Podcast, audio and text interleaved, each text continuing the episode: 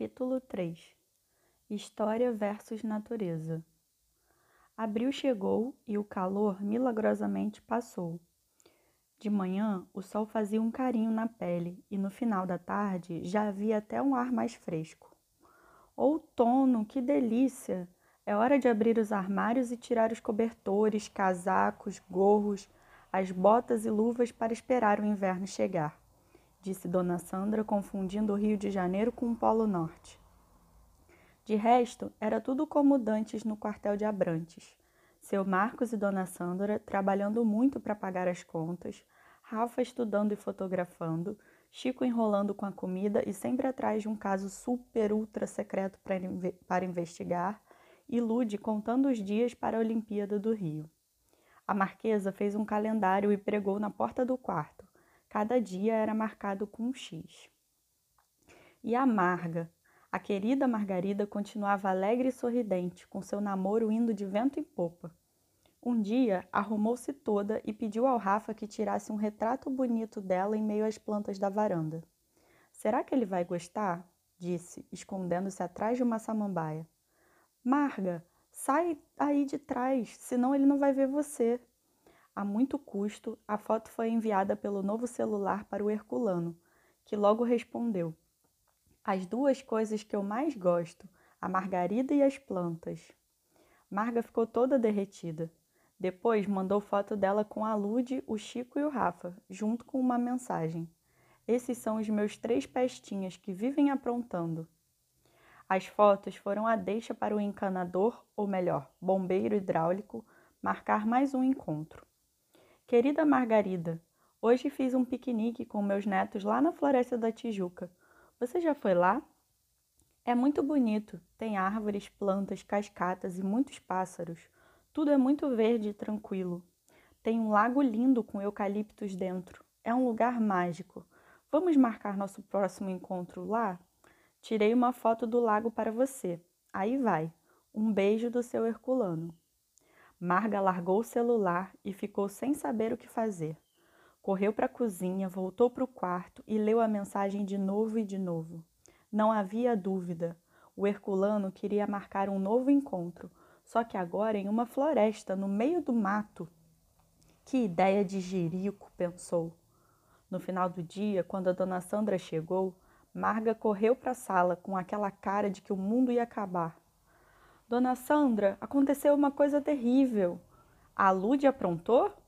Não, dessa vez não foi a Lude. É o Herculano que quer marcar um novo encontro. Ué, isso não é bom? Onde vai ser? Aí é que está o problema. Na floresta da Tijuca, imagina! Ah, que delícia! Eu ia tanto lá quando era pequena. Mas lá tem muito mato, é cheio de bicho, de onça, de cobra. Dona Sandra reparou que a Marga tinha voltado a ser a medrosa de sempre. Não, não tem nada de onça. Cobra tem, mas só no meio do mato. Ele deve querer encontrar você numa área de recreação, num restaurante. Ele marcou algum lugar, algum ponto de encontro? Ah, num tal lago que tem árvores dentro. Deve ser o Lago das Fadas. É lindo. Mas que ideia! Tanto lugar para se encontrar e lá também não tem mais, não tem muito assalto? Não, aqui na esquina tem mais. Mas, Marga, se você não gosta da floresta, por que não marcam em outro lugar? Aposto que ele não vai se importar. É que ele ama aquilo lá. O Herculano conhece tudo de planta. A floresta é a paixão da vida dele. Como é que eu vou dizer que lá eu não vou? Dona Sandra percebeu que a cozinheira precisava de uma mãozinha. E se fôssemos com você? A gente aproveitava e conhecia o Herculano. Marga achou a ideia ótima. Será? Mas não vai atrapalhar a praia de vocês? Que isso, as crianças vão adorar um passeio na floresta. Porém, todavia, contudo, a receptividade da criançada não foi tão boa assim. Quando a noite chegou, logo depois do jantar, Dona Sandra puxou o assunto. Ah, mãe, floresta da Tijuca, resmungou Lude. Prefiro a praia, reclamou Chico. Rafael parecia alheio, lendo um livro, e nem se manifestou. Mas, filhos, insistiu Dona Sandra, essa é a graça do Rio, ter praias e florestas. A gente pode aproveitar os dois lados da cidade. Vamos lá respirar ar puro, ver o verde. Rafa, você pode tirar umas fotos, que tal? Chico, você pode levar aquela caixa de apitos de pássaros que ganhou da tia Isaurinha. Ah, mãe, apito de pássaros, disse o menino desanimado. Dona Sandra cutucou seu Marcos, que estava quase dormindo. Ah, sim, claro. Ótimo variar. Damos uma força para Marga e ainda passeamos. Podemos ir ao Museu do Açude, lá tem um acervo muito bom do Castro Maia. Também tem o Cascatinha Taunay. Nicolas Taunay foi um dos mais importantes pintores da missão francesa e preferiu viver na floresta a morar junto à corte de Dom João. Tem a Capela Mairinque, tão linda, toda cor-de-rosa. Ela é de quando, Marquito? Nessa hora, Rafa baixou o livro e olhou para os pais indignado. Mãe, pai, até numa floresta vocês querem ir ao museu? Vocês só pensam em história e cultura? E a natureza? Vamos fazer uma trilha, explorar uma gruta, escalar uma pedra? Boa! Explorar uma trilha! Bizarro! gritou Chico, que agora vivia dizendo essa palavra. Oba! Isso eu quero! Adoro aventura, emoção, correr perigo, disse Lude fazendo coro. Foi dada a partida do jogo. O time da Natureza entrou em campo decidido e marcou logo um golaço. 1 a 0 Natureza. O time da história ficou bobo com aquele gol bem no início do jogo, mas recuperou as forças e partiu para o ataque. Tudo bem, mas a gente tem de fazer uma trilha leve. Ninguém aqui é alpinista, disse seu Marcos, lembrando-se daquela velha dor no joelho. Lude aproveitou e mandou uma bola certeira. Então, você e mamãe fazem a trilha leve e a gente vai para as grutas radicais. 2 a 0 natureza. O time da história está perplexo, não sabe o que fazer. Dona Sandra percebeu que eles tinham que marcar ao menos um gol de honra e torcer para não perderem de 7 a 1. Nem pensar. Tem muita gente que se perde na floresta. Vamos fazer tudo juntos. Podemos fazer uma trilha e ir numa gruta de dificuldade média. Que tal? Combinado, disse o Rafa, que pelo jeito era o capitão do time da natureza. O rapaz largou o livro e entrou na internet para descobrir as opções de trilha. Olha aqui, trilha da Pedra da Gávea, duração aproximada de 6 a 8 horas, com subidas íngremes. Uau, eu topo! Os pais riram. Filhos, depois de oito horas de trilha, seu pai e eu vamos ter de voltar de maca para casa e vocês é que vão ter que carregar. Bola fora. Continua tudo na mesma na casa dos mansos. 2 a 0 natureza. Rafa passou para outra foto. Que tal essa aqui? Gruta dos Morcegos, a segunda maior caverna de gneiss do Brasil. Uau, que máximo! gritou Chico, mesmo sem saber o que, o que significava gneiss. Dá para ver os morcegos? perguntou Lude, que andava muito gótica.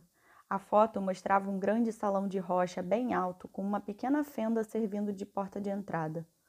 Puxa, dá até para acampar aí, os pais olharam aquela gruta escura, cheia de morcegos e meio complicada de descer, e logo tentaram outra opção.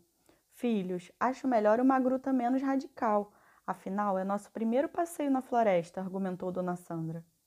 Rafa voltou a ler sobre as trilhas. Olha essa aqui, Trilha da Cova da Onça. O nome talvez seja uma referência a uma pequena gruta onde dizem que no passado dormia uma onça. Sua maior atração é a Ponte Pêncil, Olha só, a ponte é igual àquela do Indiana Jones, toda de madeira com cordas, gritou o menino. Uau, maneiro! É igualzinha. Será que foi aí que filmaram? Claro que não, né, Lude? Se liga. Seu Marcos e Dona Sandra olharam a foto da ponte e, antes mesmo de comentarem alguma coisa, já ouviram os primeiros acordes da trilha do famoso arqueólogo. Paparará, paparará, paparará. Ah, mãe, pai, vamos nessa ponte. Ou melhor, nessa trilha, implorou Chico. Quem sabe a gente não vê a onça? Não tem mais onça na floresta, filha. Aqui diz que é uma trilha histórica de dificuldade média em um terreno plano, passando pela mata, por cachoeiras e pela ponte Pêncil, que é bem segura, frisou Rafa. Depois pega-se o caminho do sertão, antiga estrada colonial de pé de moleque, feita pelos escravizados, por onde seguia o café produzido em larga escala na floresta. Ué, plantação de café e escravizados no meio da mata? espantou-se Rafa. Isso mesmo, sabem por quê? perguntou seu Marcos, todo animado. Só que as crianças, de tão empolgadas com a ponte e a trilha, nem deram atenção ao pai. Mas Dona Sandra percebeu que ali eles poderiam fazer um golaço, conciliando um passeio radical no meio do mato com a história da floresta, e chutou uma bola direto para o gol. Tudo bem, vamos fazer a trilha da Cova da Onça. Depois podemos almoçar no restaurante Esquilos, que tal? Oba, restaurante! gritaram os três famintos. Dois a um no placar. O time da história acordou, minha gente. Foi um gol tímido, mas entrou redondo na rede. Os meninos ficaram no maior entusiasmo com o passeio no mato e não queriam parar de ler sobre as atrações radicais da floresta. Mas, quando o coral de bocejos principiou, seu Marcos, de jogador, de jogador, passou a ser juiz e deu o apito final. Crianças, é hora de todos se recolherem aos seus aposentos, isto é, para a cama, macacada. Tempo regulamentar esgotado. Puxa, pai, já? A gente mal começou a se programar. Pelo jeito, o time da natureza queria mais jogo. Se o passeio fosse para o centro, vocês deixavam a gente ficar aqui até uma hora da manhã discutindo o assunto, rebateu Lude. Os pais riram. Amanhã a gente conversa mais, filhota. Já passa das dez da noite e vocês têm de acordar cedo. Puxa, pai, mas é tão legal pensar no passeio.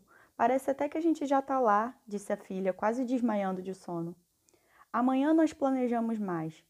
Quem quer, quem quer andar no mato, não sei quantas horas, escalar costões, entrar em grutas e veronças, antes de tudo tem que dormir bastante, disse o professor, puxando a filha. Vamos lá, cambadinha seguindo a trilha dos quartos, completou Dona Sandra, rebocando os meninos do sofá. Ah, mãe, puxa! Final da partida e o time da natureza sai de campo vitorioso, porém combalido.